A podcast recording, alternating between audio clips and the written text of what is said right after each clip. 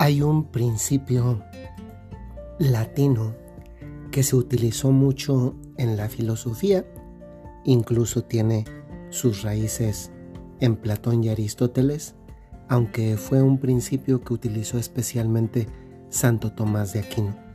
Y es este del agere sequitur esse, que en una traducción más o menos decente significaría algo así como el actuar se sigue del ser. Muchos de nosotros sabemos que es un currículum vitae. Lo sabemos tal vez porque incluso nos ha tocado elaborar uno. El currículum vitae es algo así como una, una carta de presentación. Dice no solamente nuestra experiencia laboral, lo cual es mucho, sino también dice las referencias de quién somos, dónde hemos estudiado, etc. Un currículum, en buena medida, es lo que nosotros queremos dar a conocer. Es que hay muy pocos currículum vitae donde no se dé a conocer lo mejor de la persona. Es que de hecho se sabe que dando a conocer lo mejor de la persona es más probable, al menos en la intención o en la mente de quien presenta el currículum, es más probable que le den un trabajo, el trabajo al que está aspirando. Pero el currículum que tendrá algún fundamento, normalmente lo hacemos nosotros. Y al hacerlo nosotros, pues es comprensible que, que evidenciemos lo que más nos conviene y que no destaquemos lo que no nos conviene. Pensándolo en profundidad. Casi así es como funcionan las relaciones humanas. Mostramos a los demás lo que nos conviene presentar o la manera como queremos ser conocidos.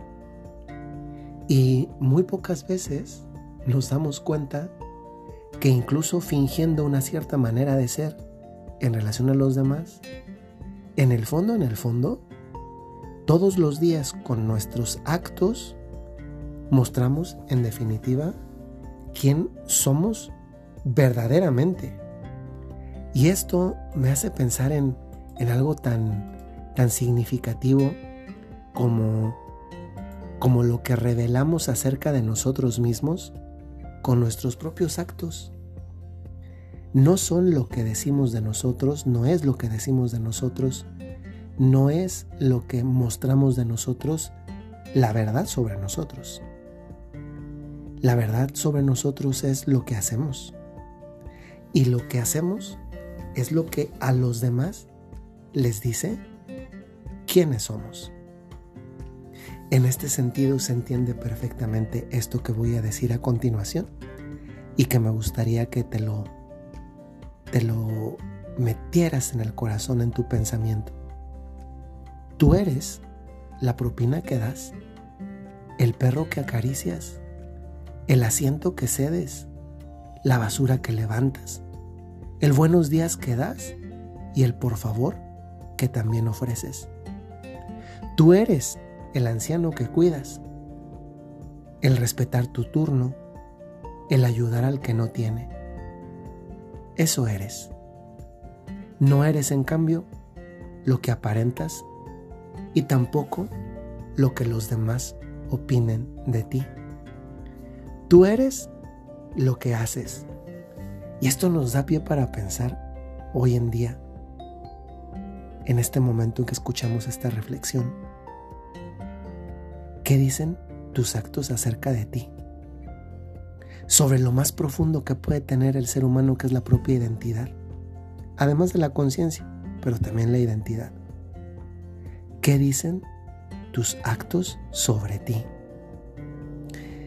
Llega un momento en el que tal vez esto no nos da tanto gusto decirlo o, o pensarlo o planteárnoslo siquiera, porque nos pone en una situación en la que entramos a examinarnos y tal vez esto es incómodo porque nos hace encontrar también respuestas incómodas. ¿Quién eres tú por lo que haces? ¿Quién eres tú? ¿Quién eres tú por lo que has hecho este día? ¿Quién eres tú por lo que has hecho este último mes? ¿Quién eres tú por estos nueve meses de pandemia? ¿A quién has dado a luz? Se han puesto a pensar el próximo 17 de, diciembre van a ser nueve meses desde que iniciamos la pandemia. Nueve meses es el tiempo en el que se forma una vida humana para que nazca ah, fuera del vientre materno. ¿A quién vas a dar a luz tú? ¿Qué han dicho o qué han ido formando estos actos acerca de ti? Y aquí lo, lo maravilloso es que mientras tengamos vida, tenemos oportunidad de rectificar el camino. Tenemos oportunidad de comenzar a decir para nosotros mismos, no para los demás, para nosotros mismos, quién somos con nuestros actos.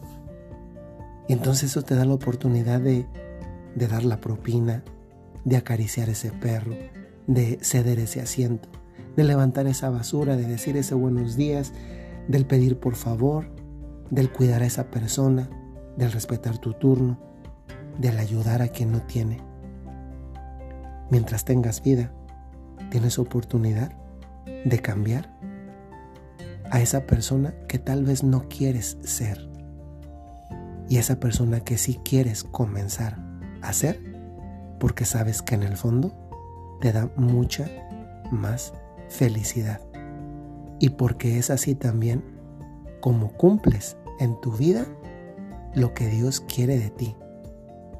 Ayere sequitur ese significa en nuestra vida ser los hijos de los cuales Dios se pueda sentir orgullosos, no por lo que decimos y tampoco por lo que fingimos, sino por lo que hacemos y que por tanto nuestras obras hablan acerca de quienes somos. Que el Señor les bendiga y que tengan muy buen día, tarde o noche, según el momento en el que escuchen este audio. Hasta luego.